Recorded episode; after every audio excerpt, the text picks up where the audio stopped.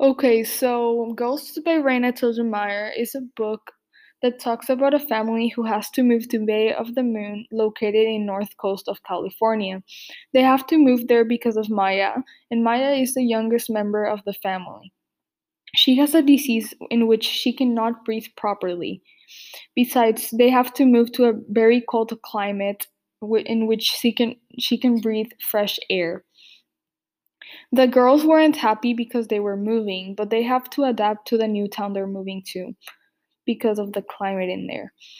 In that town they're at, they there are many like traditions, like Mexican traditions, which they don't really like, but they but they have to like have fun even though they miss their friends and they miss their their old town. And like throughout the story, they meet a guy called Carlos who tells them and reveals them the secret about the ghosts in the town. So the girls get very scared because they don't really like ghosts and they're scared of being in the town. And in one of the traditions in Mexico, um, their the ghosts come and visit their their family members.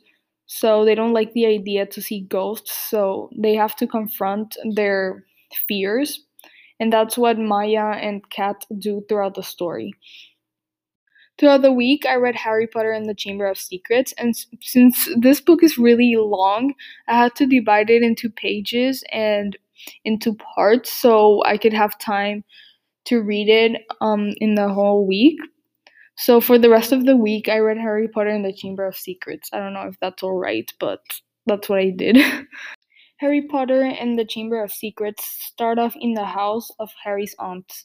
Harry doesn't enjoy being in that house because he's treated very badly, so he can't wait to go back to Hogwarts.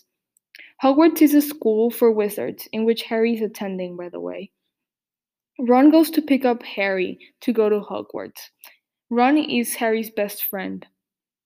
When Harry arrived at the school, he noticed that something was off. He saw threatening messages on the walls written with blood, spiders moving in an unusual way, and voices around the school. Harry went every night to see who was doing all these terrible and strange things. He later knew that it had to do with the Chamber of Secrets. That is where people have died and it hasn't been opened in 50 years. Someone opened the Chamber of Secrets, and that leads to Harry Potter's adventure of figuring out who opened it. So that wraps up the summaries of the books I read during the week. Thanks for listening. Bye.